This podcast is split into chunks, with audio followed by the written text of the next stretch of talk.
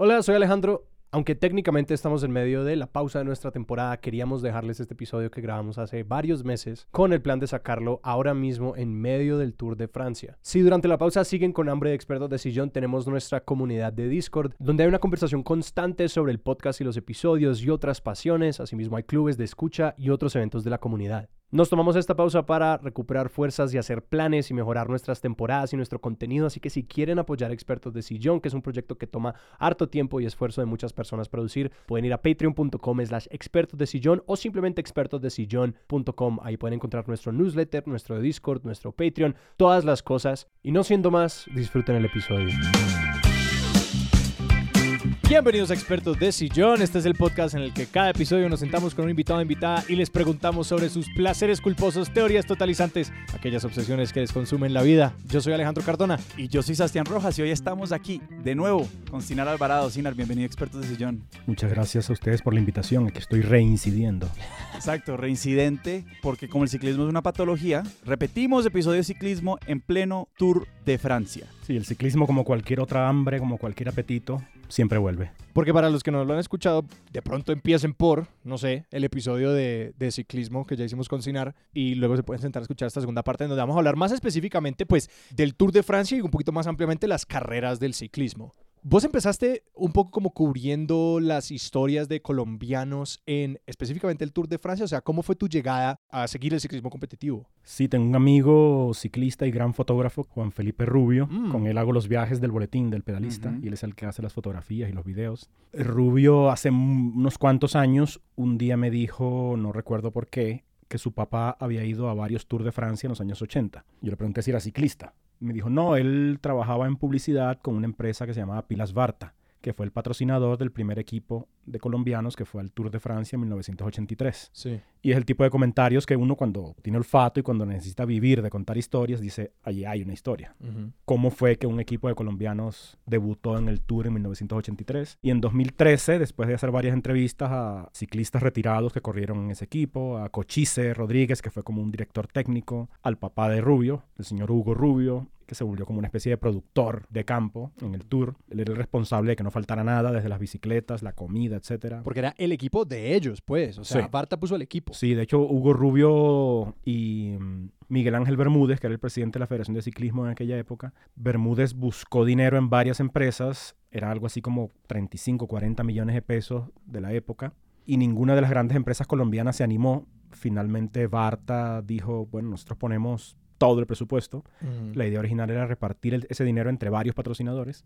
Barta, que era 51% capital alemán y 49% colombiano, se animaron. Los socios alemanes, que eran los mayoritarios, no entendían esta locura, pero confiaron en los socios colombianos y dijeron, bueno, vamos. Y efectivamente fue un gran negocio. Barta vendió pilas en cantidades. Grabaron un, un anuncio publicitario donde Cochise decía algo así como, compre pilas Barta y apoye el ciclismo colombiano. Y los ciclistas se volvieron héroes y viajaban por toda Colombia promocionando las pilas y fue una gran apuesta deportiva y además un excelente negocio. Y fue una buena presentación, o sea, al, al equipo Barta le fue bien. Corrieron 10 ciclistas, 5 abandonaron, 5 terminaron y los que lograron la mejor posición fueron Condorito Corredor y Patrocinio Jiménez, que llegaron en la posición 16 y 17. Un puesto 16 en un Tour de Francia. Es impresionante. Cuando, cuando estás debutando es un, es un gran resultado. Pe- Pero algo que me salta la atención allí es que, por ejemplo, la historia del ciclismo en Colombia es bastante fuerte desde antes y en, el, y en lo competitivo y todo, porque yo tengo historias como mi papá contándome, como no, nosotros seguíamos pues las etapas de la Vuelta a Colombia por radio y todo esto. Entonces, es decir, ya había como una presencia muy consolidada del ciclismo a nivel nacional antes de que pues pudiéramos viajar hasta Francia a hacer el, el tour. Hay registros de clubes de ciclistas en Bucaramanga, por ejemplo, por allá en 1890. Eh, a principios del siglo XX, en los años 20, había carreras aquí en Bogotá, en, en antiguos hipódromos que había. Había uno en Teusaquillo, en un pequeño barrio que se llama La Magdalena. O sea, como a dar vuelticas y de Sí. velocidad más bien. Sí, Contrarreloj. como los primeros velódromos. Ya. Ciclismo de pista llegó a ser muy, muy popular eh, entre el siglo XIX, el siglo XX, digamos, antes de que se inventaran las grandes vueltas, Claro. el Tour de Francia, el Giro de Italia y la Vuelta a España, lo más popular era o carreras cortas de uno, dos o tres días, máximo una semana, en carretera, y sobre todo el ciclismo de pista. Los velódromos en Europa y en Estados Unidos se, se llenaban, era un gran espectáculo. Y que me imagino que eso tiene mucho que ver, yo aquí especulando, pero me atrevo a hacerlo, con pues el surgimiento tanto de la imprenta como de la radio, la televisión, incluso mucho más, porque pues cuando uno puede seguir toda la carrera a través de ya un televisor o un live stream o lo que sea, pues si hay un, luego un velódromo que está en mi ciudad y podría ver la competencia todita, tiene mucho sentido que ahora eso pues ya no se ve, pues, asumo porque yo nunca había escuchado de como velódromos de bicicleta. Existen todavía, aquí en Bogotá hay dos, pero ¿Ah, sí? ya, pero hace mucho tiempo que lo más popular, lo, lo televisivo, es el ciclismo de ruta, ¿no? Sí. La- las carreras de al menos un día, otras carreras, las clásicas, que son carreras muy antiguas, de más de 100 años, o carreras como las grandes vueltas, que duran tres semanas, y el ciclismo de ruta ganó digamos, la competencia dentro de, de las distintas modalidades de carreras ciclísticas, Sí. el ciclismo de ruta y las grandes vueltas de tres semanas se convirtieron en los espectáculos más populares en, en la audiencia. Entonces, el ciclismo colombiano efectivamente tiene más de 100 años, pero la Vuelta a Colombia, que empezó en 1951, y luego la participación de los colombianos en, en el Tour de Francia y en el Giro y en la Vuelta a España desde los años 80, fue como lo que ubicó el espectáculo para la gente, para el gran público, en el siguiente nivel. Hablemos entonces de los inicios de las grandes carreras. ¿Por qué se inventan el Tour de Francia? ¿Cómo nace el Tour de Francia? Que es el primero, ¿no? Sí, se inventan para vender periódicos Claro. y, y revistas, ¿no? Producir su propia noticia. Sí, eh, el ciclismo como deporte moderno es un invento de la prensa, de los medios. Revistas francesas, L'Auto era una de ellas, descubren que al contar en crónicas escritas las carreras de bicicletas de varios días a través de Francia, era algo muy seguido por sus lectores Claro. y cuanto más difícil era la carrera, cuanto más duraban las etapas, más emocionantes eran las crónicas, más periódicos y revistas vendían y en algún momento deciden, bueno, aquí lo que hay que hacer es darle la vuelta al país. Hay que darle la vuelta a Francia, hacer una carrera que dure un mes o tres semanas, Ajá. contar crónicas todos los días de lo que va ocurriendo, quién va ganando, y esto se vuelve un gran éxito masivo de medios de comunicación, y así el, tanto el Tour de Francia como luego el Giro, vinculado a un medio que se llama la Gazzetta dello Sport, que todavía existe, y luego la Vuelta a España, las tres carreras nacieron vinculadas a los medios de comunicación y deben su éxito a su propia épica. Cuanto más dura era la carrera, mejor era el espectáculo, más atractivo para la audiencia. Y además pensarlo como una cosa que se comunicaba pues, de forma escrita, ¿no? Pues porque Total. otra cosa es pensarlo hoy en día, pues que obviamente es una producción audiovisual impresionante, pero que al principio el éxito de esto fuera en leer la gesta, más que siquiera escucharla, ¿no? Escuchar una voz así que te narra la carrera con y le imprime pues ya una emoción, sino que era la gente leyendo. Sí, y después la radio, aquí en Colombia, por ejemplo, llegaron a inventar estos vehículos, que, es como una furgoneta con una escotilla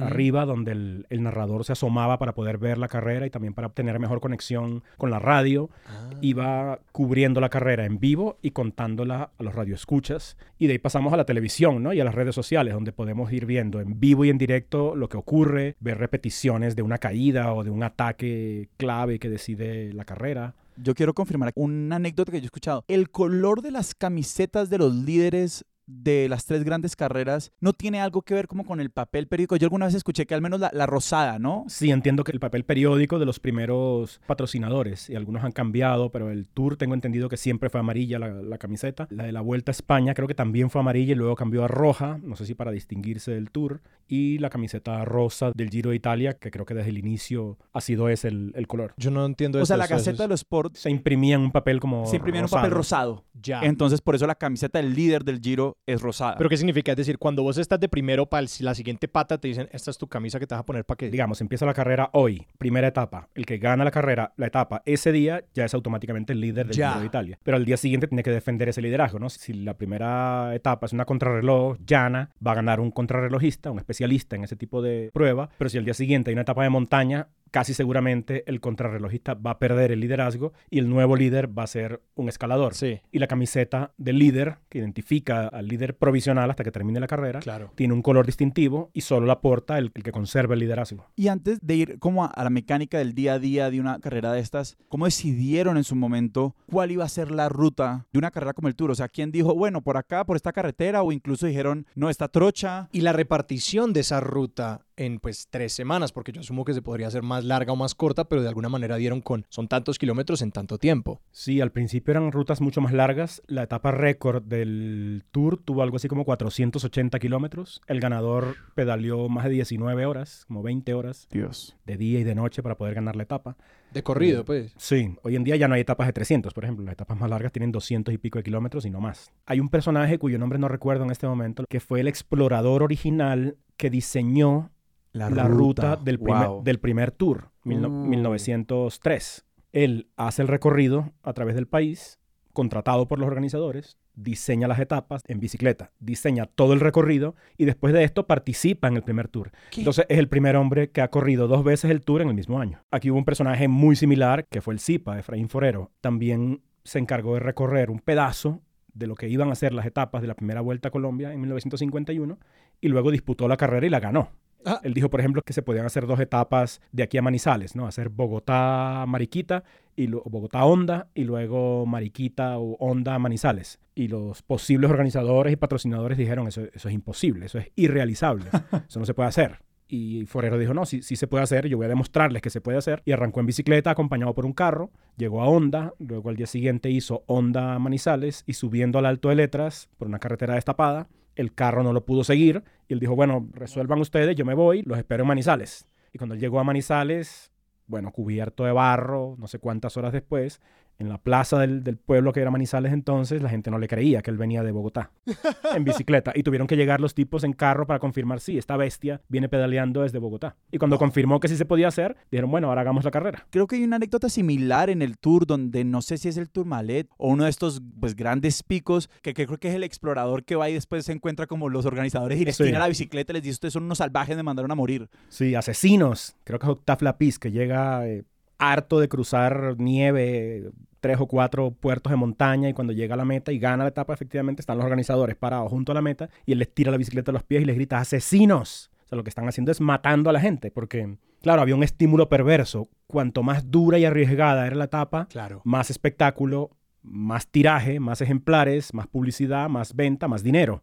Entonces los organizadores estaban siempre tentados de mandar a los ciclistas al, al suicidio casi seguro Sí. con tal de vender más ejemplares. Hay una anécdota de, de uno de esos puertos de montaña que el explorador va en un carro, llega un momento en que ya el carro prácticamente no puede subir más, el conductor le dice yo lo traigo hasta aquí, si usted quiere seguir a pie, hágale. El explorador enviado por los organizadores del tour se queda, camina, lo coge una tormenta de nieve, se pierde, de noche logra cruzar el alto con la nieve como hasta el pecho, baja de ahí casi al borde de la hipotermia y en, el- la primera posada que encuentra se comunica con los organizadores en París y dice todo perfecto, armemos la etapa. Claro que además tiene ese elemento de, pues ahí la pregunta un poquito como por las vías, ¿no? Como Claro. estos eran lugares donde todavía no había carretera, o sea, mi pregunta es, ¿se han construido carreteras para la carrera? ¿O esto ya era un esfuerzo como estado periódico, como vean, armemos aquí esta carreterita para poder hacer el tour? Sí, en, tanto en Europa como acá en Colombia, los primeros años las carreras iban por vías destapadas. Los pinchazos eran súper frecuentes, te Mm. pinchabas cuatro, cinco, seis veces en una sola etapa y, y además los reglamentos durante muchos años prohibían la asistencia mecánica en carrera. Entonces el, el ciclista tenía que ser capaz De despincharse. de despincharse y de resolver el problema él solo. Ah, y eso ahorita vos tenés un carro detrás que viene, para y te ayuda. Claro, y ni siquiera te despincha, te cambia la, la bicicleta o te cambia, Sí. la, o te cambia la rueda, no sé, se pierden segundos Claro. de carrera. Pero sí ocurrió que poco a poco, y todavía hoy ocurre, cuando una etapa va a pasar por un lugar determinado, si la carretera no está en el mejor estado, la alcaldía o la gobernación Claro. local la mejora, la adecúa, entre otras cosas, porque a un pueblo le conviene que pase por ahí el Tour de Francia o el Giro o la Vuelta a España, porque es exposición, es turismo, hoteles, taxis, restaurantes, impuestos, etcétera. Me parece muy bonito como el ciclismo en este sentido viene a ser como realmente como el matrimonio perfecto de la nación como comunidad imaginada porque tenés los medios narrándola tenés la gente recorriendo la geografía nacional y pues esta idea como del tiempo real, ¿no? Entonces se cumplen como estos tres elementos de Sí. somos una comunidad transitando la historia juntos Ajá. o juntas y lo podemos ver, o sea, como que podemos ser conscientes de ese evento. y descubrir la propia geografía. Creo que en una carrera donde eso es muy patente es en la Vuelta a Colombia. Colombia ha sido siempre, todavía hoy, un país con problemas de conexión, un país pobre, un país grande, intrincado, con tres cordilleras. Imagínense ustedes cómo era en este país en el año 50. Claro. La inmensa mayoría de los colombianos no tenía ni idea de cómo era su propio país. Entonces, la Vuelta a Colombia lo que hizo fue descubrirle a los colombianos su propia nación, descubrir la, la ropa que usaban en Boyacá o en los llanos, descubrir el acento de otros colombianos, descubrir la comida, escuchar las descripciones a través de la radio de los paisajes. Efectivamente, la Vuelta a Colombia sirvió para descubrir el propio territorio a una cantidad inmensa de habitantes que lo desconocían. Y ahí en ese sentido, así como a veces los carros que iban con los exploradores no llegaban, yo he escuchado por ahí algo que en algún punto los, los comentaristas inventaban la carrera porque tampoco podían seguir la carrera ahí o no llegaba la señal o algo por el estilo. ¿Esto es verdad? Claro, ocurrió mucho, sobre todo en, en épocas más antiguas, ¿no? Los narradores y comentaristas de pronto por falta de medios, de dinero, de tiempo o de un carro o de una moto, no podían viajar al 100% de los lugares, no podían cubrir en su totalidad el, el, recorrido. Veían el arranque de la etapa o veían un pedazo en la mitad y se adelantaban en carro y llegaban a la meta y allá esperaban al ganador. Y hubo mucha ficción, ¿no? El, el, el ciclismo, sobre todo en esa época, como deporte narrado, tuvo mucha inventiva de los narradores que decían cosas a través de las transmisiones que era imposible que las hubieran visto, ¿no? Claro, porque ¿cuánto puede cubrir como, cómo se diría? Como todo el pelotón o toda la carrera, todos los ciclistas, esos son kilómetros, me imagino. Claro, puede haber unos kilómetros hoy en día está cubierto todo el tiempo, ¿no? Hay, Con drones. Hay varios, hay varios claro. helicópteros, hay motos, hay carros, hay muchos medios cubriendo la carrera, o sea, estás sobreexpuesto. Pero eso hace unas décadas no era así. Hubo mucha trampa también. Había ciclistas que se, se subían a los trenes, por ejemplo.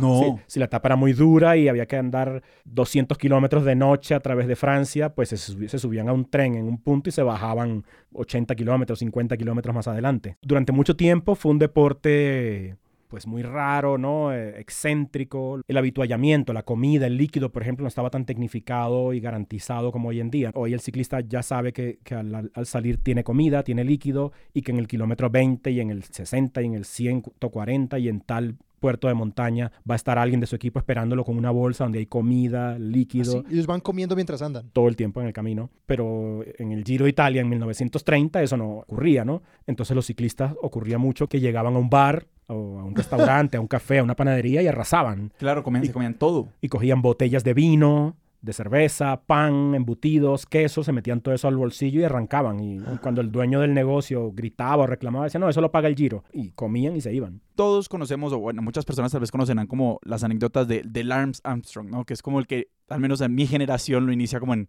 la trampa. Pero sí, sí quiero saber cómo, antes de hablar de las victorias y de las gestas... Porque lo, de lo de él fue el dopaje, ¿no? Admitió que los siete Tours de Francia, quien, hay varios ciclistas que han ganado cinco Tours. Eh, él ganó siete, fue el único que ganó más de cinco, y admitió años después, después de muchas acusaciones y sospechas, que, sí. que los siete Tours de Francia que ganó los corrió dopado en, a través de un muy sofisticado plan de dopaje que lo incluía a él y a todo el equipo. Wow. ¿Que era el equipo Discovery, era? Discovery fue uno de los patrocinadores, sí. ¿Cuáles han sido las grandes, además de la de Lance Armstrong, como las grandes trampas del Tour y de, y de estas grandes carreras que, que te acordes? Siempre el ciclismo, yo asumo que por su dureza, ha sido un deporte vinculado a, a las mañas, ¿no? Y a ciertas ayudas. Y hay ciclistas que argumentan que se les exige mucho, una etapa de 480 kilómetros, sí. casi 24 horas continuas Ajá. pedaleando. Si me vas a poner pruebas sobrehumanas, no esperes además que yo corra como un simple mortal. ¿no? Sí, claro. Yo, necesito ofrecer un rendimiento también sobrehumano para poder lograr lo que tú me estás exigiendo. Entonces, desde el principio, los ciclistas usaban anfetaminas, tomaban mucho alcohol, cocaína. La historia del ciclismo profesional es una larga historia de, de, distintos estimulantes que los ciclistas, a través de diversas generaciones, han ido probando para poder sobrevivir a la exigencia física, ¿no? En los últimos años ya se volvió algo mucho más tecnológico, más científico, pero al principio eran casi que mucho más silvestre, más salvaje, ¿no? Cosas que ellos iban encontrando por ahí que les decían esto como que funciona y, y me ayuda a mantenerme despierto, por ejemplo, sí. o me ayuda a mantenerme alerta. No, y lo químico y lo ritual que nos contabas de las pasadas, de aquel que tomaba sangre de buey recién sacrificado porque le daba la vitalidad. Es como que estas personas realmente estaban buscando como una ventaja por donde fuese. Claro, y en un deporte donde tú, después de tres semanas de carrera, puedes perder por unos segundos, cualquier ventaja es decisiva. Hablemos entonces un poquito también de cómo se corre una carrera de estas, ¿no? De qué le exige, pues no solamente en términos de la geografía y todo, pero realmente qué es lo que tiene que lograr un ciclista para ganar y cómo distingue eso las carreras de ciclismo de otros grandes espectáculos deportivos. Y que mencionamos ahí el equipo Discovery,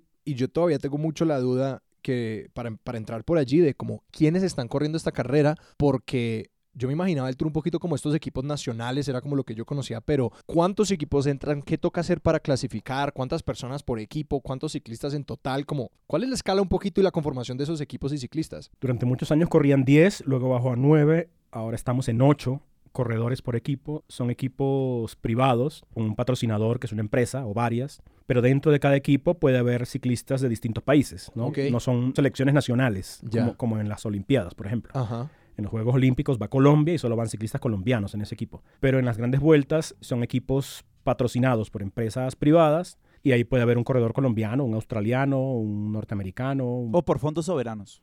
Porque está el equipo de Emiratos Árabes, está el equipo Astana de Kazajstán, que pues esos son empresas, pues fondos estatales. estatales, sí. Claro, y pero me queda la duda, por ejemplo, de si algunos de estos equipos empiezan a reconocer como de cierto país, aunque sean de empresas privadas, pues cuando Barta lleva a un montón de colombianos. ¿Cómo fichan? Mejor Sí, dicho, ¿cómo exacto. fichan los equipos de ciclismo? Hay cazatalentos, ¿no? Scouts que viajan por el mundo. Aquí en Colombia ya cada vez vienen más a reclutar ciclistas. Acaba de ganar el Giro Santiago Buitrago, un colombiano que corre en el equipo Bahrein, Bahrein Mérida. En distintos lugares, Bélgica, Países Bajos y otros lugares donde claramente se ha ido desarrollando una tradición y un saber en torno al deporte, ya los cazatalentos van ahí a fichar pelados de que pueden tener 17, 18, 19 años. Oh, wow. ¿Y esa es la edad promedio en la que uno entra como al ciclismo profesional, tal vez? Mm, Más o menos en torno a los 20 años. Buitrago ganó su primera etapa en el Giro, el primer Giro que corre y tiene 22 años. Impresionante. Sí, creo que es el, el colombiano más joven en ganar una etapa en, en el Giro en toda su historia. ¿Y el Giro es la Vuelta a Italia esencialmente? Exactamente. Es una vuelta a Italia durante tres semanas. Las tres grandes vueltas son el Tour, el Giro y la Vuelta a España. Durante mucho tiempo fueron 10 ciclistas, luego 9, ahora son 8. Y cada uno de esos ciclistas tiene responsabilidades. Es un deporte de equipo, ¿no? Hay un líder y el respeto por el líder es casi militar. Tú tienes que estar dispuesto a entregarle tu bicicleta al líder, por ejemplo, si es necesario en algún momento de la carrera. Porque lo más importante para el equipo es ganar la clasificación general. Y el líder de cada equipo es el ciclista más completo y el que tiene más chance de ganar ese lugar. Ganar etapas es importante, se premia con dinero, le da Mm. visibilidad al ciclista y a su patrocinador, pero lo más importante es ganar la carrera. Entonces, dentro de cada equipo está el líder, que debe ser el más completo de todos. Necesariamente es un escalador, porque en las etapas de montaña donde, va- donde puedes perder mucho más tiempo. Mm. Si no te defiendes bien en la montaña, es imposible que ganes la carrera ¿Y son general. un poco más raros los No, escaladores? hay de todo, por fisonomía, ¿no? Hay tipos de, de un metro ochenta que pesan 75, 78 kilos y a ellos les va muy bien en las etapas llanas, son velocistas y pueden ganar algunas etapas de velocidad, pero cuando llega a la montaña pueden perder, es una sangría de tiempo, pueden perder muchos, muchos minutos valiosos que obligatoriamente los alejan de la victoria en la clasificación general. Entonces los velocistas pues están para ganar esas etapas llanas, planas, Ya. eh, los escaladores están para ganar las etapas de montaña y buscar un lugar en la clasificación general.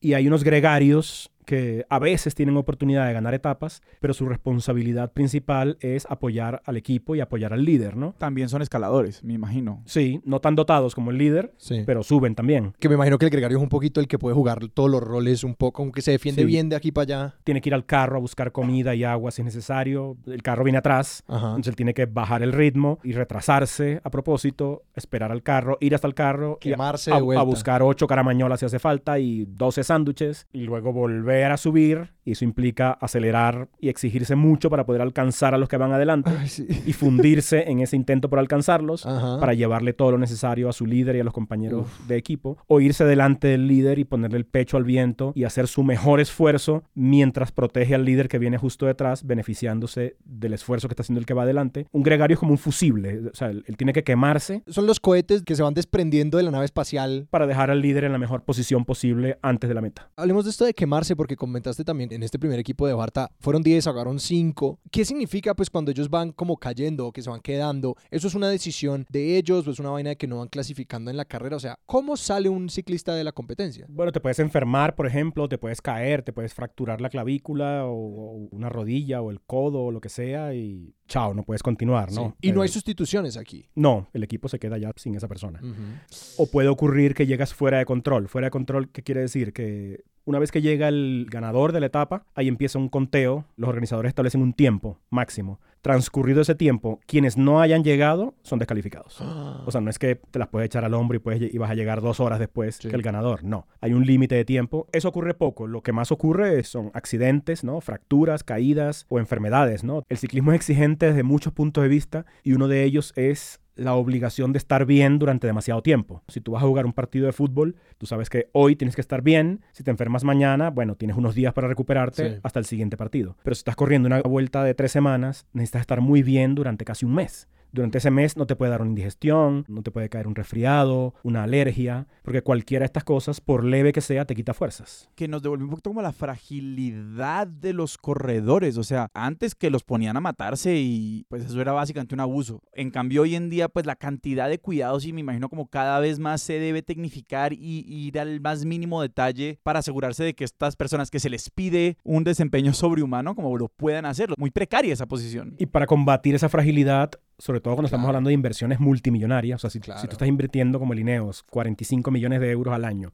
en un equipo, tú no puedes escatimar para que esos deportistas estén en su mejor nivel, porque de lo contrario no van a ganar y vas a perder muchos millones. Es que es medio todo o nada, un poquito también para Sí. los patrocinadores. Entonces los grandes equipos, el Ineos, por ejemplo, yo escuchaba anécdotas, Rigo contaba que cuando estaba en el Sky, que es el mismo equipo, pero con un patrocinador anterior, llevaba sus propios colchones y almohadas y sábanas. Ellos llegaban a, lo- Wow. a los hoteles, solo quedaba la cama, ¿no? Como el, Sí. el esqueleto de la cama, y ellos ubicaban ahí encima sus propios colchones con sábanas y almohadas para cada ciclista, y tenían lavadoras individuales para lavar la ropa de cada ciclista.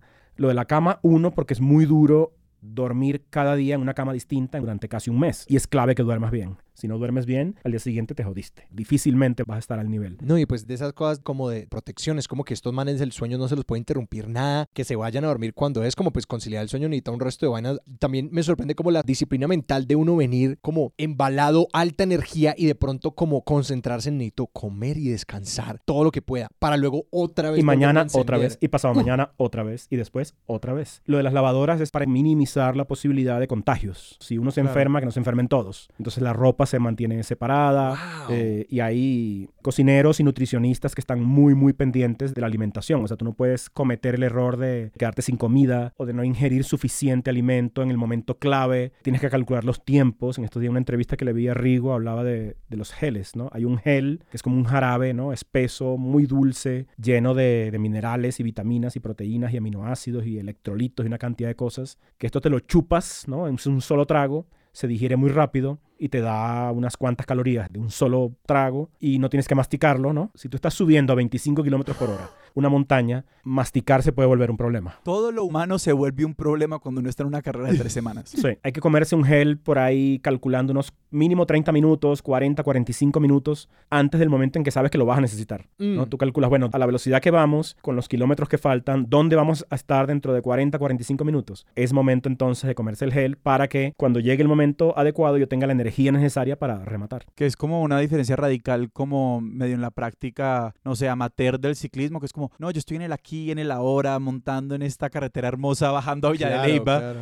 Es como, no, yo estoy pensando en lo que va a pasar en 40 kilómetros porque tengo que hacer lo que van a necesitar en 40 kilómetros. No, y ya. pensando en guardarse y todo esto, es que e- esa es un- una dimensión muy interesante de yo que nunca crecí como conociendo muchos deportes más allá pues del fútbol y eso que es eh, de manera muy distante, no sé, como estos niveles estratégicos que son invisibles hasta que uno empieza a ver cómo se piensan los deportistas cada deporte, que me acuerdo de haberlo descubierto por primera vez cuando me hablaron del béisbol y me explicaron como de por qué el béisbol era un deporte interesante y estratégico y que era como, no, pues la gran esta estrategia está en el orden de los jugadores y el control de las bases y toda esta vaina que se vuelve un juego mega matemático y que uno desde afuera solamente dice, no, pues el juego es a correr, como que quién va más rápido en esta bicicleta y es como, no, eso no es para nada lo que está pasando, porque aquí nadie se está intentando quemar y de hecho el que lo intente pues la va a pasar muy mal y va a salir muy rápido. Te iba a preguntar, ¿cuántos son esos tiempos de control después de que llega la primera persona? Más o menos en qué escala de tiempo está eso. No estoy seguro, pero puede ser alrededor de una hora, tal vez. Administrarse es clave. O sea, debes tener en cuenta que tienes que recorrer 240 o 250 kilómetros con 3.000 o 4.000 o 5.000 metros de, de desnivel, de ascenso. Tú no puedes salir como un loco a- al tope de tu capacidad en el primer Ajá. kilómetro porque no vas a llegar. O de pronto sí llegas, pero cuando llegas estás liquidado y no eres capaz de competir contra nadie. Entonces es un arte muy, muy fino de autoconocimiento, saber, bueno, cuánto me queda y con lo que me queda y con lo que falta, qué soy capaz de hacer. Los puedo vencer faltando un kilómetro. Puedo saltar y atacarlos y, y apostar en el remate mi última gota de energía faltando 500 metros o faltando 100. Si salto y acelero faltando 500, tendré suficiente combustible y fuerza para llegar a la meta a tope o me voy a desinflar faltando 100 metros. Es un asunto de, de autoconocimiento y de mucha experiencia, ¿no? De equivocarte, de acertar. Y una pregunta es, ¿cuántos ciclistas en total hay? ¿Cuántos equipos pueden entrar al tour, por ejemplo? En el tour puede haber por ahí 20 equipos y más o menos 180 Ajá, ajá. corredores y pueden correr 180, casi 200 ciclistas. Y otra pregunta sobre los equipos y sobre todo como la trayectoria de un ciclista dentro de los equipos. Uno entra de gregario, asumo, es como lo que uno primero hace, pero todo ciclista puede volverse el líder de su equipo, mejor dicho. No todo, hay muchos gregarios que ese es su trabajo, ¿no? Esa es su carrera, su carrera es ser Sí, gregario. Sí, nunca van a ser líder, de pronto ni siquiera aspiran a ser líderes. Ya es una gran cosa, ¿no? Ser gregario en, en un equipo World Tour, ¿no? O sea, eres mejor que miles. Hay casos, Daniel Felipe Martínez, colombiano, que ha sido una especie de, de gregario de lujo de Egan Bernal en el equipo Ineos. Yo creo que tiene todo lo necesario para ser líder en ese o en cualquier otro equipo. Y me parece que en este tour, este es un ejercicio de futurología, porque todavía faltan unas semanas para el tour, mientras estamos grabando esta conversación Ajá. pero creo que Daniel Felipe Martínez puede hacer algo importante en el Tour si le va bien, digamos, si ocurre todo lo necesario, porque no solo necesitas ser un gran ciclista, necesitas un muy buen equipo y además necesitas muy buena suerte, ¿no? que, Ujú. que no te caigas en una curva, que no te enfermes durante tres semanas. Ganar una vuelta de tres semanas es como la tormenta perfecta, necesitas que Mm. todo salga como tiene que salir. Entonces hablemos más de eso, de la naturaleza de la victoria en una carrera. ¿Qué se le exige a los equipos? ¿Qué se le exige a los participantes? ¿Y cómo admiramos a los ciclistas que logran hacer esto? Sí, tiene que haber mucha estrategia acertada dentro de los equipos. Necesitas suerte, necesitas evitar accidentes, caídas, pinchazos, desperfectos mecánicos. Necesitas que tu líder esté en su mejor momento, ¿no? que, que brille justo cuando debe hacerlo. Y solo en esos momentos, en la mayoría de las, de las ocasiones, es cuando llega la victoria. Es muy infrecuente que un ciclista que no tenía las condiciones necesarias para ganar efectivamente gane. Hay un caso de un ciclista, creo que era polaco, Walkowiak, que contra todo pronóstico se mete en una fuga en un tour hace muchos años y contra todo pronóstico gana ese tour. ¿Cómo así que se mete una fuga? O sea, se fue muy rápido. Sí, se armó un grupo grande que se despegó. El líder en ese momento no va en esa fuga. Valkoviak logra meterse en esa fuga y ganan y consigue una gran, gran ventaja. Después consigue mantener esa ventaja y en contra de todas las apuestas gana el tour y lo criticaron mucho. Hay cierto conservadurismo también, ¿no? O intolerancia también entre los capos y los líderes del tour. Y él siempre fue visto durante muchos años como una especie de campeón espurio, ¿no? Como tú, tú nunca debiste ganar el tour. ¿De dónde saliste tú? ¿Quién eres tú? Tú no merecías el maillot amarillo. Y él, ya viejo, lo entrevistaban y dice que, que fue muy, muy presionado, se burlaban de él, lo criticaban, que su victoria no había sido digna. Y él llegó a arrepentirse de haber ganado el tour. Quiero acabar de entender bien qué fue lo indigno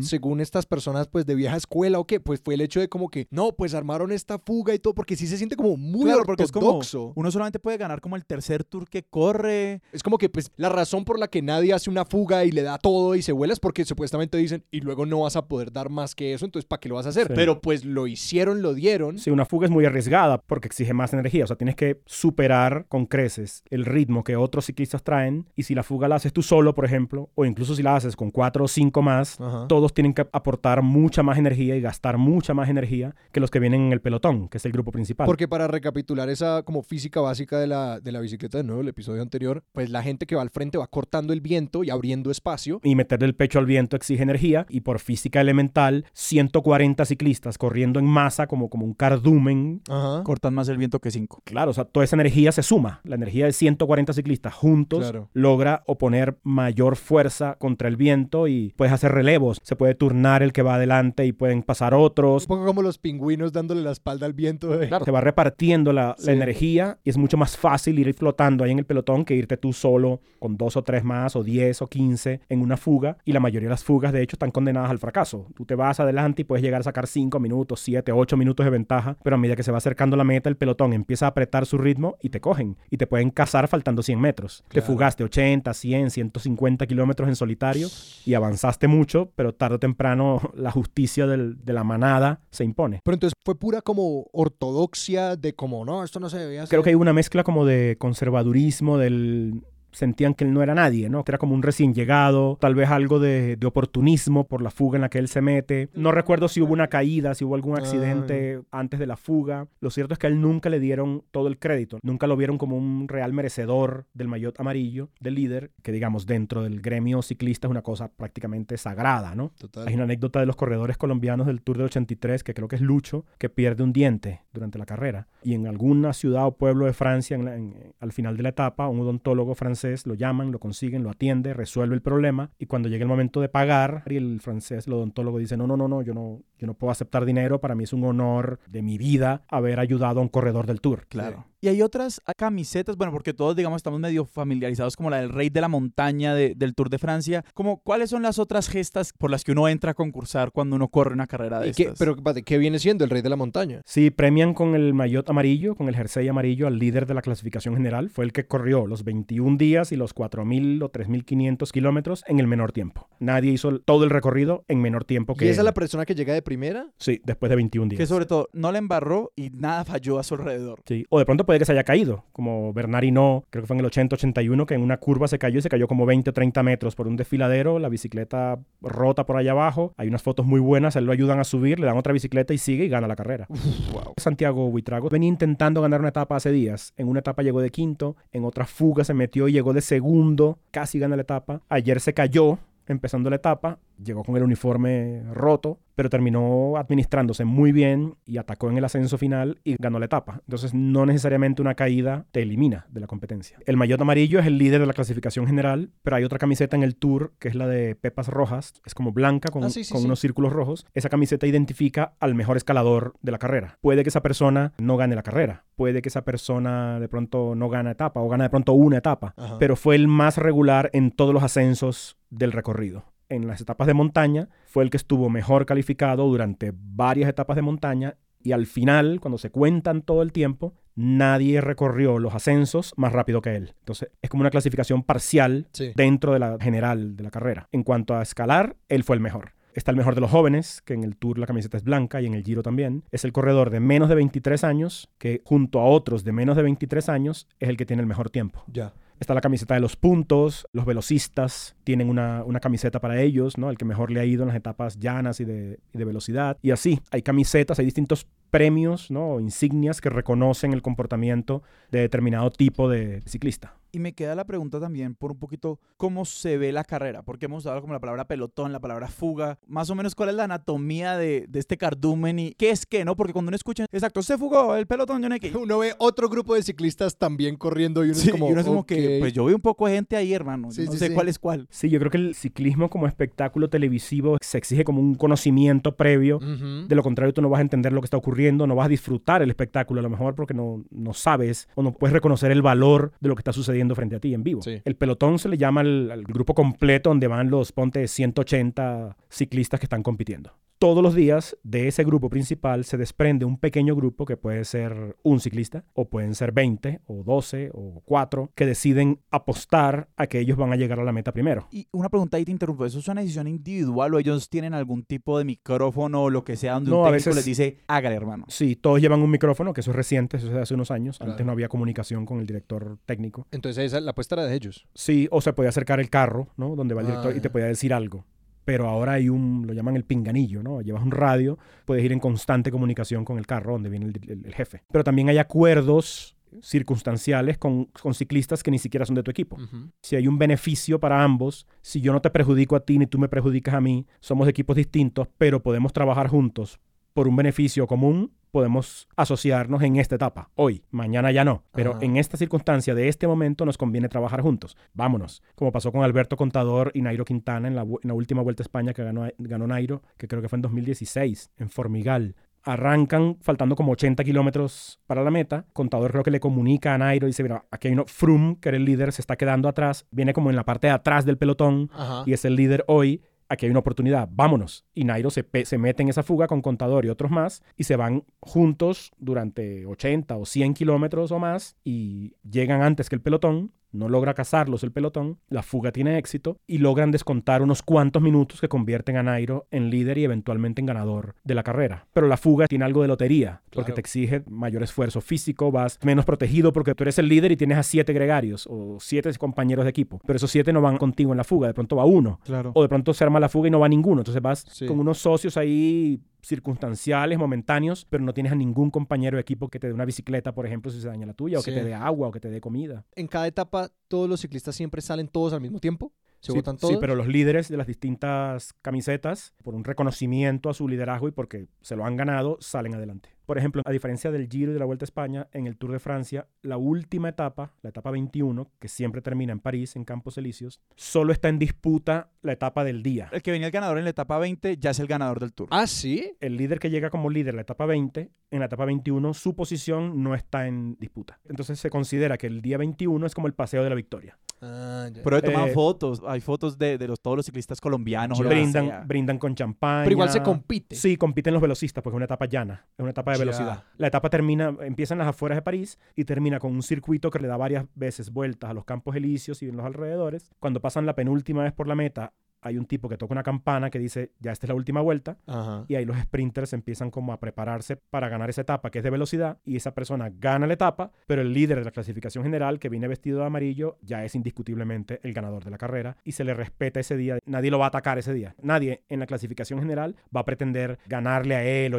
o adelantarse y es como una falta de respeto. Hay, un- hay también unos códigos ahí de honor o de comportamiento dentro del No, del sí, que, que, que sí con todas esas diferencias de como que ya estamos en la ciudad, están tomando fotos, como esto, lo otro, está toda la gente por ahí. Sí se siente pues Pero muy es solo distinto. el Tour. Entonces no- en el Giro y en la Vuelta no hay eso. tú puedes perder el giro en el último día. Por ejemplo, Ah, este año, ya, este sí, sí, año eso en el tour no pasa. El último día para competir por la general es el día 20. Ya Pero la ese etapa tiempo, 21 no. ese tiempo de la etapa 21 entonces no se suma a tu tiempo total. Sí, Porque si no habría un incentivo muy fuerte de dalo igual todo. no, sí, sí se suma, pero los que venían peleando en la clasificación general llegan juntos. Y llegan detrás, de hecho, del campeón. De algún modo el mensaje es, este tipo se ha ganado y ha sostenido su liderazgo durante kilómetros y curvas y ascensos. Es muy indigno venir, Ganarle a, en un plano venir a atacarlo ciudad. en una avenida en la, en la capital del país. Sí, sí, sí, sí. Claro, claro. Volviendo un poquito como estas alianzas circunstanciales, eso no es un poquito lo que pasó en un tour con Lucho Herrera y Bernardino, ¿no? Yo he escuchado un poquito esa anécdota que Bernardino pues se dio cuenta que no podía subir nada como Lucho Herrera y lo empezó a ayudar. Hay una etapa en la que ellos, Bernard Hinault, que es uno de mis ciclistas favoritos, su nombre está en el marco de mi bicicleta de ruta, porque él usó una bicicleta así. Y Bernard Hinault es uno de los más grandes ciclistas. En muchas estadísticas lo ubican justo detrás de Eddie Merckx, que es el más grande ganador de todos los tiempos. Bernard Hinault ganó las grandes vueltas, ganó una Lieja, Bastoña Lieja en Bélgica en el año 80 en medio de una nevada que es como legendaria. Salieron 174 ciclistas y terminaron como 20. Y él ganó porque pedaleó horas bajo una tormenta de nieve tenaz. Él era un tipo sumamente dominante y, y podía ser violento, ¿no? Y era irascible. O sea, le ejercía sobre el pelotón a punta de carácter y de liderazgo, pero también a punta de victoria deportiva, ¿no? Sobre su superioridad deportiva, que era indiscutible, construyó además un personaje que era como un bully, ¿no? Un acosador, un tipo que, Sí. que podía ser muy, muy dominante y muchos ciclistas en el pelotón le temían. Entonces en muchas ocasiones él usaba ese liderazgo para decir, mira, hoy gano yo. Y ya, tú eres un pelado de 22 años que está corriendo por primera vez el Tour de Francia, tú no me vas a ganar a mí, aunque tengas las piernas. Tienes que respetar, aquí dice que había, en esa época el ciclismo también wow. era, era como mucho de, de charreteras, ¿no? Como de Ujú. medallas. O sea, mira, yo he ganado el Tour tres veces, gané la Paris-Roubaix, he ganado esto, esto, esto y esto. Tú eres un recién llegado, tienes que ganarte la posibilidad incluso de disputar esta etapa. Claro. Y hubo un ascenso donde él y Lucho van adelante y Lucho cuenta que no le dice, bueno, colombiano, vámonos juntos, ¿no? Colaboremos aquí, vamos haciendo relevos, tan, tan, tan, turnándonos para poner el pecho al viento en este ascenso, vamos a dejar atrás a nuestros competidores, pero arriba gano yo. Y Lucho como que lo escucha y lo ignora y baja dos piñones y acelera y lo ataca. Y Bernardino le responde la primera vez y Lucho vuelve y lo ataca como dos o tres veces más hasta que Bernardino capta el mensaje y dice, está bien, colombiano, está bien, está bien. Tú ganas arriba, pero colaboremos mientras tanto, no pasa nada. Como que a- a- Lucho, bueno, Lucho a punta de pedal, que era un escalador Ajá. nato, lo pone en su lugar. O sea, en el póker ese es el bluff. Ese era Ujú. como que pues estaba apostando a quién de los dos estaba más cansado y iba a dar menos en esta y en esta doy yo. Pues me imagino que debe haber una historia también, pues evidentemente de racismo y de superioridad europea frente a los primeros corredores pues, suramericanos. Bueno, me imagino que debe haber corredores de todas partes del mundo, pero pues aquí estamos hablando de los suramericanos. Eh, Esa pregunta se la ha hecho a varios ciclistas de la época y me da la impresión de que opera mucho el como cierta discreción Claro. como cierta caballerosidad natural del, del deporte. O sea, lo que ocurre en el pelotón se queda en el pelotón. No vamos a hablar mal de un colega, así la haya cagado. Mm. Pero al final sí me he encontrado a varios que hablan con franqueza y dicen que sí hubo mucho racismo. En los 80, cuando llegaron los colombianos, le- les, llamaban indios. A- algunos ciclistas más que otros hablan muy mal, por ejemplo, de, de Laurent Fignon, que mm, perdió un tour en el año 89 por 8 segundos. En esa época todavía se competía en el último día y en París hubo una contrarreloj y la contrarreloj la gana Greg Lemon y le saca 8 segundos de ventaja a Fiñón que venía de líder y Fiñón pierde el Tour de Francia ese día en París. Claro, es que no era la diferencia de la etapa, era la diferencia del tour que traían, que 8 segundos fue suficiente para ganarle el tour. Después de tres semanas atravesando el país. No, ¿no? no, no, tu país, porque era un francés, además, Claro, además. el aspirante al título. Y fue uno de los últimos campeones franceses. Las historias de Fiñón hablan muy mal de él. Les hacía como... "Uh", Ajá, o, les, o los escupía, o se paraba en pedales y tiraba un peo, o les tiraba caramañolas, o buscaba como arrinconarlos contra la cuneta. Y así se habla de varios ciclistas blancos, europeos, Ajá. que veían a los colombianos como inferiores porque no eran blancos y porque ni siquiera eran profesionales, porque los ciclistas del 83 debutaron como aficionados. Sí. Ya a partir del 84 sí fueron como un equipo profesional.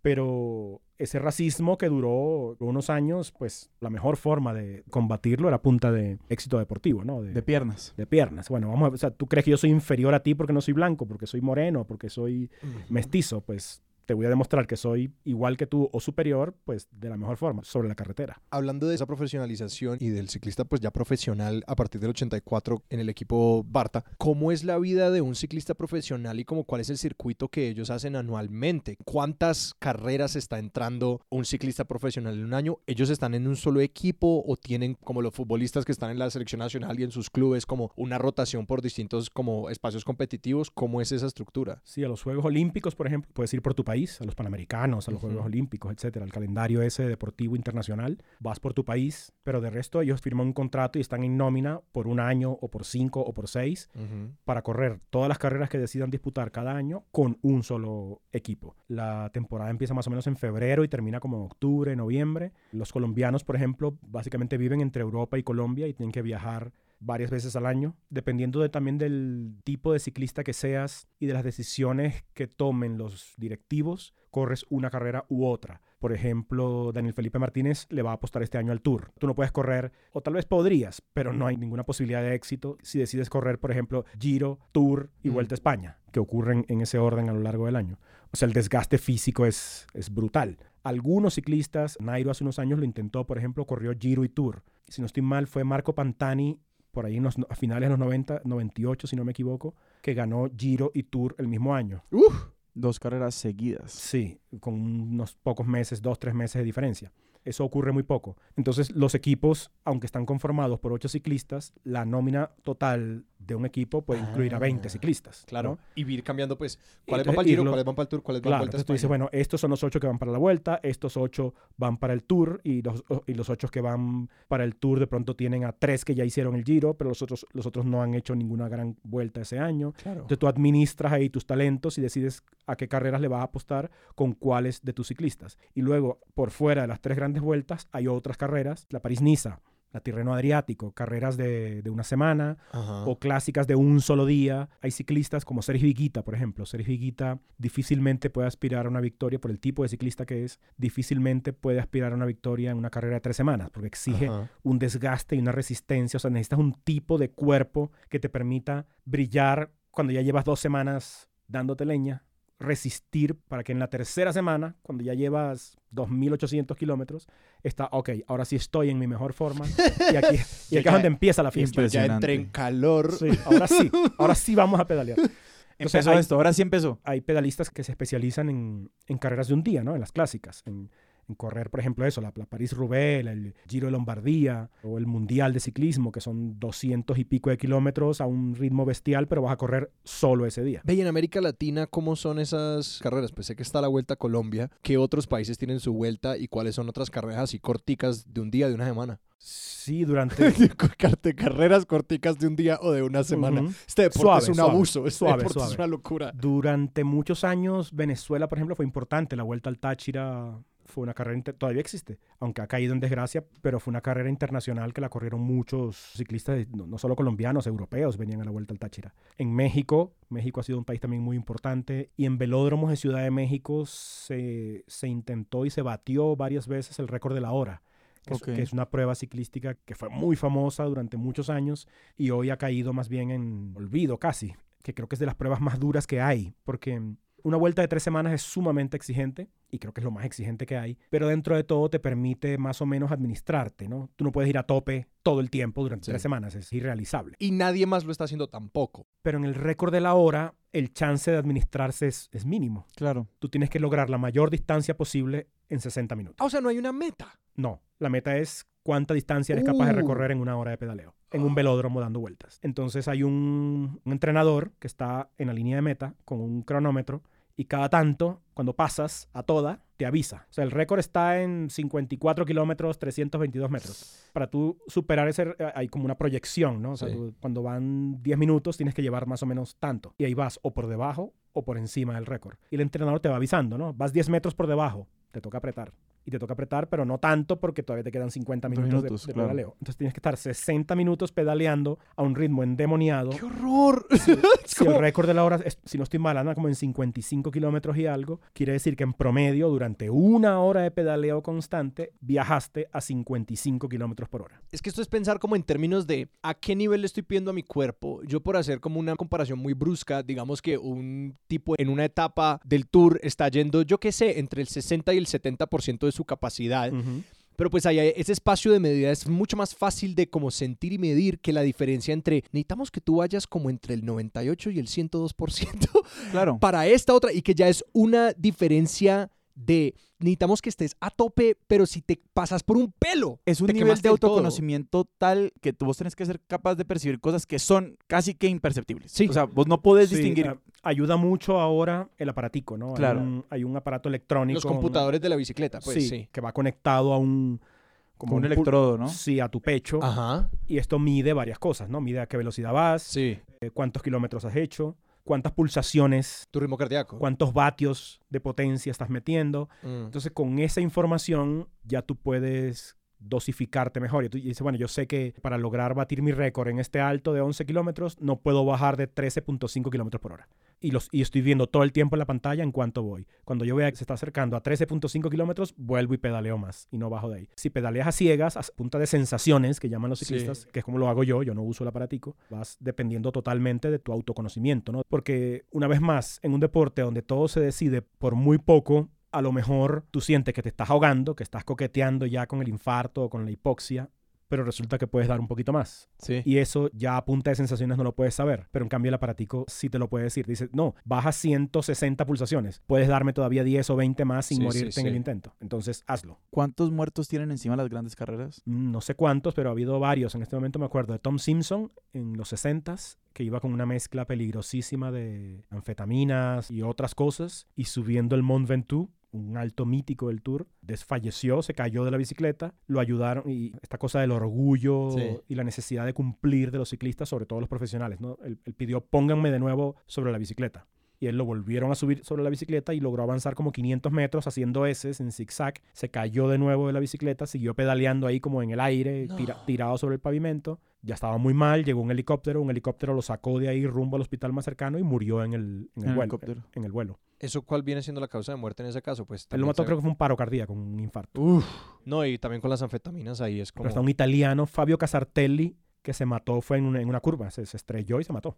Eh, ha habido unos cuantos muertos en, en el tour por, básicamente por accidentes, creo yo. Sí, sí, sí. es lo más frecuente, pero so- creo que son pocos comparado con, estamos hablando de 200 ciclistas todos los años durante más de un siglo, son miles de ciclistas y los muertos son un puñado. Sí, sí, Cuando sí. tenemos en cuenta los riesgos que tiene la carrera, realmente no es tan letal para lo que uno esperaría como en promedio. Claro, y, o sea, las estadísticas realmente no son tan graves teniendo en cuenta que bajan a 110 kilómetros por hora, que durante muchos años ni siquiera usaban casco, ¿no? Llevaban una gorrita. ¿Cómo es que decís vos? ¿Va bajando metido en el A, ataúd? a tumba abierta. Sí, así dicen los comentaristas, los narradores de radio. No sé dónde inventaron la frase. Va bajando a tumba abierta. Es decir, está listo para que lo metan al ataúd y chao. Vengo desde hace rato con la pregunta de por qué esos tres países son como los tres Mm. grandes y si otros países europeos también tienen sus vueltas y pues cómo juegan en eso, porque pues está Italia, Francia y España y lo único que yo identifico en esos tres, pues además de vainas históricas que uno puede meter, pues como que, va, tenemos tres países mediterráneos. Sí, creo, Eh, que las, mo- creo que las montañas, ¿no? Los Alpes, los Pirineos juegan un papel importante ahí. Porque me parece muy particular la idea de la altitud, pero también del nivel del mar. Porque, por ejemplo, Bogotá, una ciudad a 2.600 metros por encima del nivel del mar, no tiene maratón, pero tiene media maratón. De como que hay cosas con el nivel de oxígeno que pues tener los Alpes, los Pirineos, todo esto que son como naciones mediterráneas, bastante al nivel del mar, pero luego tienes esta gran elevación, pues genera estas condiciones donde la mayoría de la vuelta va a ser con muy buenas condiciones como de oxígeno en la atmósfera, pero también tienes esta elevación que te da mucho drama, es como lo que estaba mirando. Sí, no, no sé por qué estos tres países, además de las montañas y no sé, no sé por qué justo estos tres desarrollan esa tradición ciclista al punto de armar las tres grandes vueltas del ciclismo mundial, pero hay otros países que tienen una gran tradición también, ¿no? Eh, Hay ciclistas en Portugal, eh, hoy se retiró Joao Almeida, que era un candidato a ganar el Giro. Bélgica es, es- es impresionante, la pasión, y tienen varias carreras importantes. En los Países Bajos hay ciclistas. En casi toda Europa occidental el ciclismo es muy, muy importante. Y fuera de ahí ha ido creciendo. O sea, Colombia es de lejos en América Latina el país más apasionado por la bicicleta. Y ahora hay en, en África, en Ruanda hay un tour. Y hay otros países de África donde el ciclismo ha ido creciendo mucho en los últimos años. Acaba de ganar por Mm. primera vez una etapa en el Giro un corredor africano de Eritrea que estuvo intentándolo varios días hasta que un sprint, que creo que es esa etapa y por ahí ayer que ganó Buitrago, ha habido como dos o tres etapas que han sido las mejores de este Giro y una de ellas fue ese sprint la- eterno, larguísimo, que lo disputan este corredor de Eritrea, Biniam, algo así es el apellido, muy joven, y lo disputan nada más y nada menos que contra Van der Poel, nieto de Raymond Pulidor, su abuelo materno, su papá y él son ciclistas los tres, él es holandés y es un tipo que mide como 1,85, pesa como 78 kilos, o sea, está hecho para la velocidad en, en lo plano. En plano. Y el, eritreo ataca en el sprint faltando por ahí unos como 400 metros a toda velocidad y detrás de él se va Van der Poel, alcanza a beneficiarse como de la estela que va dejando el eritreo y faltando por ahí unos 100 metros se sale, logra alcanzarlo, pero nada que lo rebasa y sostienen ese, ese duelo como, como por ahí 100 metros, Uf. que es demasiado, o sea, al, al nivel de esfuerzo máximo. Sí. ¿Cuánto puedes aguantar? Unos segundos. Y faltando todavía como 20 metros para la meta, Van der Poel se funde y, y deja de pedalear. Y le hace así. Y le le- hace- le el pulgar. levanta el pulgar derecho, Ajá. diciendo al eritreo como gran, gran sprint. ¡Wow! Y el, el eritreo, él, él no deja de pedalear hasta que cruza la meta y, y ya como a 5 metros de la meta, la velocidad altísima a la que va, por ahí a 70 kilómetros por hora, él mira hacia la izquierda a ver si todavía Van der Poel está insistiendo y lo ve que ya abandonó. Y ahí él empieza a celebrar. Impresionante. Qué emocionante. Me, o sea, me emocioné solamente escuchando la anécdota. Yo a veces siento como impotencia porque siento que no logro transmitirle a- a los neófitos lo que hay adentro, ¿no? En el sprint, por ejemplo. La adrenalina que uno vive en un final de velocidad, aquí pasa mucho en el lugar donde ocurre todo el tiempo, es en la 80, viniendo del Alto del Vino, ¿no? Salen ciclistas por el occidente hacia Medellín, Ajá. coronan el vino o de pronto van un poco más allá, hasta La Vega incluso, y de regreso se arman unos grupos, a veces grandes, de o- 12 ciclistas que vienen a 45, 50 kilómetros por hora, haciendo relevos, Ajá. y todos vienen pensando en el sprint final que ocurre justo en un distribu- empieza en un distribuidor que hay faltando 700 metros para llegar al puente de Guadua, que es, la, Ajá. que es la entrada a Bogotá, ahí pasa el río Bogotá. Y en Guada uno más o menos dice llegamos. Exacto. Entonces, cuando falta por ahí dos kilómetros, un kilómetro, esto va increciendo, ¿no? Cada vez más velocidad, más Uf. velocidad, más velocidad. Muchos se van reventando, ¿no? Van, va- se van soltando y dicen, bueno, yo, yo voy a seguir, pero a otro ritmo. Este ritmo yo no puedo sostenerlo durante más tiempo. Ya me cansé, no doy más. Fan, y se Ujú. salen. Y estos grupitos se van reduciendo hasta que quedan por ahí cuatro ciclistas. Y cuando llegas a ese distribuidor que está a 700 metros de la valla de, de entrada a Bogotá, hay un ligero descenso. Es muy, muy leve, pero es una bajada. Descenso- esos descensitos que son suficientes para cambiar completamente las condiciones Sí. para una bicicleta. Entonces ahí empieza como ya el lanzamiento final. En esos 700 metros tú tienes que venir ya muy bien ubicado, calcular quién es tu adversario, cuál es la rueda que más te conviene para lograr como el mejor lanzamiento. O sea, tú tienes Sí. que coger a alguien que vaya a muy buena velocidad delante de ti, ir detrás de esa persona a tope casi, Sí. y ya ahí viene un cálculo, ¿no? Bueno, Ajá. Tú dices, bueno, yo puedo desarrollar mi, mi mayor velocidad y puedo resistir durante cuánto? 400 metros, 200. Entonces tienes que leer muy bien a los que van contigo, que ¿Y no cómo viene él? Le- ¿Cómo él cómo está dando él, todo? Ajá. leerte tú mismo. eh, ya vienes en el último piñón, el más pequeñito, ya, no, ya se te acabaron las balas, esa es la última. Y, saltar faltando por ahí 200 metros máximo. Y cruzar esa línea por allá, por encima de los 60 kilómetros por hora. En ese punto, lo que está aquí a los lados desaparece.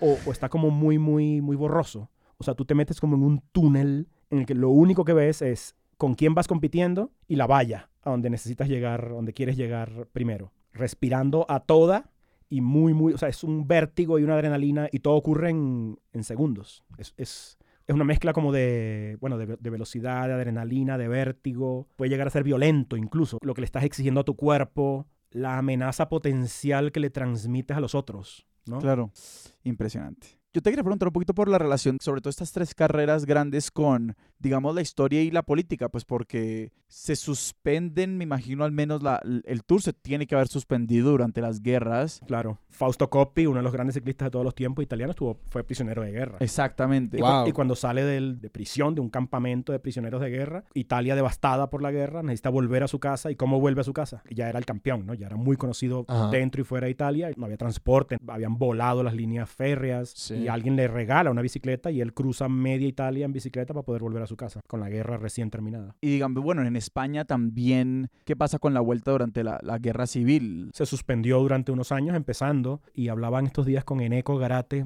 e- editor de una editorial especializada en ciclismo que se llama Libros de Ruta. Él es vasco. Que los vascos son como los boyacenses de España en lo que concierne al ciclismo, ¿no? Sí, el, el País Vasco es como la capital del ciclismo dentro de España. Que son los duros de su vida, pues, que eso Sí, es todo son- muy montañoso. Porque son los Pirineos. Sí. El País Vasco estuvo como 20 años prohibido el recorrido, o sea, ignoraban el País Vasco en los recorridos de la Vuelta a España por ETA. Claro. Esto que tuvo que haber sido entre los 80 y los 90. Hasta hace muy poquito. ¿Qué Z? En el País Vasco ha habido un proyecto separatista por muchos Sí. años y en algún momento pues hubo una lucha armada de ETA, se llamaba el... Hubo secuestros, hubo atentados, bombas. Entonces, en la Vuelta a España temían que sabotearan, sí. Pues además con los vascos siendo los mejores ciclistas. Sí, y Eneco me decía que era un mensaje político, porque una parte del País Vasco no se reconoce como español, quiere independizarse. Entonces la enemistad era con un espectáculo deportivo cuyo nombre es la Vuelta a España. Y decimos, nosotros, nosotros no queremos ser España, no queremos participar de esto. Porque me dice que una carrera que ocurre en San Sebastián nunca tuvo ningún problema, por ejemplo. No hubo atentados. Y acabo de recordar que hay una anécdota, no recuerdo el personaje ni el año, pero hay una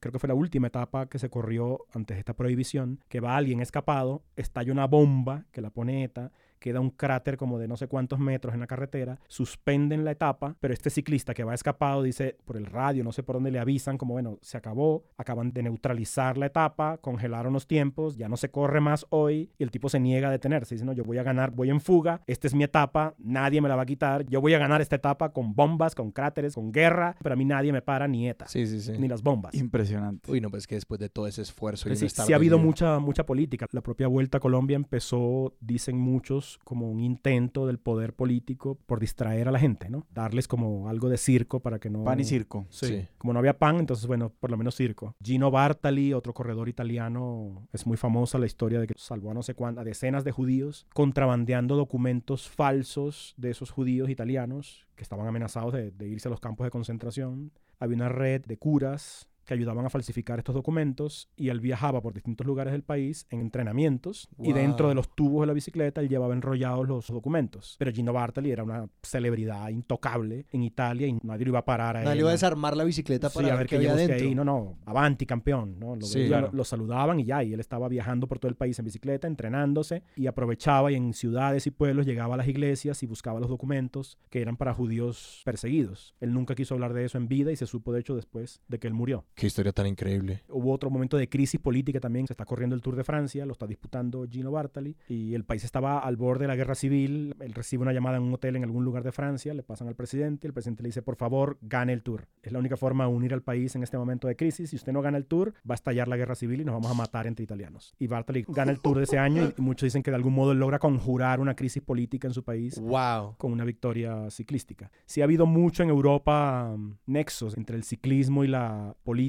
porque durante décadas ha sido un deporte súper popular, muy, muy vinculado y muy explotado también por el poder político, ¿no? Los, los ciclistas se han convertido en héroes para mostrar, Claro. Tenemos que ser todos como el campeón, aprendan del campeón, unámonos. Un deporte que está atravesado por la idea del sacrificio, ¿no? O sea, los gregarios que son, sino, de nuevo, fusibles, ¿no? Sí. Y siempre ha sido un deporte de las clases populares, ha sido el deporte del pueblo durante muchos años, desde sus inicios. Entonces también creo que las clases populares, sobre todo en esos países de Europa donde la afición es muy antigua, han visto en los campeones como unos embajadores, como un hijo de, de nuestra clase, un hijo del Hijo del pueblo, pueblo. un hijo del pueblo que ha logrado trascender gracias a la bicicleta. Son tipos que logran reunir en torno a sus éxitos casi que una cierta unanimidad, ¿no? Eran Coppi y Bartali que coincidieron y compartieron carrera durante varios años, dividieron al país porque eran dos campeones muy distintos, pero casi que toda la nación italiana estaba con ellos, ¿no? O sea, según tu preferencia, o, o eras de Coppi o eras de Bartali, pero si eras italiano reconocías, más allá de tu predilección, que ellos dos eran intocables, ¿no? Sí. Eran dos grandes héroes nacionales. Claro. Sinar, ¿cuál es tu anécdota favorita del tour? ¿Cuál es la historia que para vos, no sé si que más te mueve, que más te emociona, no sé si que encapsula lo que es una Mm. carrera de estas para vos? Hay varias, pero acabo de recordar una y es que cuando Egan ganó el Tour de Francia en 2019, se convirtió en el primer latinoamericano en ganar el Tour de Francia en más de 100 años. Se convirtió en el tercero más joven de la historia, con 22 años y algo, y hacía como 100 años que nadie de 22 años ganaba el Tour. Y bueno, un colombiano, o sea, Colombia lleva... El primer ciclista que corrió el Tour fue Cochise en el año 74, 75. Llevábamos casi 50 años corriendo el Tour y soñando con ganarlo. Y siempre en la pelea también. Sí, eso. Y en, y en el debut de un equipo en el 83, cuando Dorito Corredor llegó en el puesto 16. En el 89 Fabio Parra hizo, en el 88 hizo podio, fue tercero. Después el segundo y el primero confesaron que iban dopados. Por lo tanto, Fabio Parra tuvo enormes posibilidades de ser el campeón del Tour en ese año. Y yo escribí para el New York Times el perfil de Egan cuando ganó el Tour.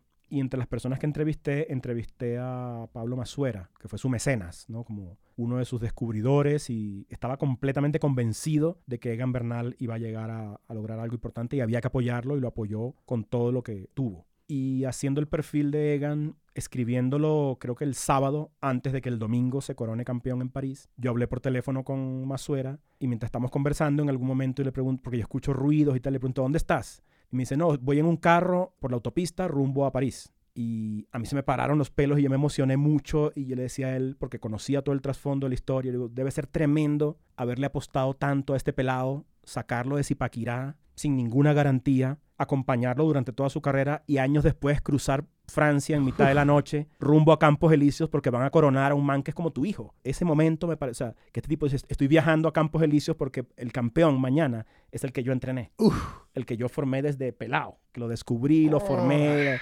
Yo creo que esa es la más emocionante que he vivido. O sea, yo, yo trataba como de ponerme en sus zapatos y decir, puta, debe ser muy, muy intenso. No, es que estoy erizado ahora Eso, aquí sí, a tercera sí. mano, a tercera mano de la historia. A esa hora había miles de personas, de periodistas, de deportistas, de antiguos campeones que iban hacia allá, hacia París, incluido el pelotón, que estaba viajando de pronto en bus en ese momento para llegar a algún lugar desde, desde donde iba a salir la etapa rumbo a París. O sea, eran miles y miles de personas juntándose rumbo a Campos Elíseos para coronar al pelado que Masuera descubrió y formó. En Zipaquirá, Colombia. Sinar, muchísimas gracias. Sinar, muchísimas, muchísimas gracias. Gracias a ustedes, siempre es un gusto hablar de esta pasión. Este episodio está saliendo cuando está saliendo aquí en la mitad de nuestro receso de temporada, porque en este momento está el Tour de Francia. Uno donde puede buscar el Tour de Francia para seguirlo. En Colombia lo va a transmitir en vivo todos los días durante tres semanas Caracol. En ESPN creo que también se transmite. Este año yo tengo un pálpito con Daniel Felipe Martínez. Creo que está en un, en un gran pico de forma. Él es un deportista fuera de serie, es súper maduro, es muy resistente, muy enfocado, tiene un gran equipo. Creo que el Tour de este año es una gran oportunidad. O sea, creo que soñar con, con que otro colombiano en muy poco tiempo vuelva a ganar el Tour es, es una Mm. cosa casi irreal, pero yo no me atrevo a descartarlo. Sinar, si la gente te quiere leer a vos y al pedalista, ¿dónde lo vamos a apuntar? El boletín que habla de viajes por Colombia en bicicleta es muy fácil, elpedalista.com y me pueden conseguir a mí en mis redes por arroba Sinar Alvarado con S e I latina. Y tanto el pedalista como expertos de sillón, ambos son un newsletter que les puede llegar semanalmente a su bandeja de entrada de su correo para así nunca perderse ningún contenido. Y nosotros estamos en expertosdesillón.com, ahí se pueden suscribir al newsletter y de nuevo ver como toda esta información, todos los apuntes, cada día está más bonito ese newsletter. Así que por favor vayan allá y suscríbanse. Sebas, ¿a dónde nos pueden encontrar a nosotros en redes? En Twitter nos encuentran en arroba expertosillón, en Instagram como arroba expertosdesillón y nos pueden escribir nuestro correo expertosdesillón arroba gmail.com. También, si quieren ser eh, los Pablo Masueras de Expertos de Sillón, pueden ir a patreon.com slash expertos de sillón y ahí pueden donar algo para que sigamos pedaleando. Nuestra música es de Juan Esteban Arango, nuestro logo es de Sebastián Márquez y Expertos de Sillón es un proyecto de Sillón Estudios producido por Sara Trejos con el apoyo de Paula Villán. Yo soy Alejandro Cardona. Yo soy Sebastián Rojas, esto fue Expertos de Sillón, hasta la próxima.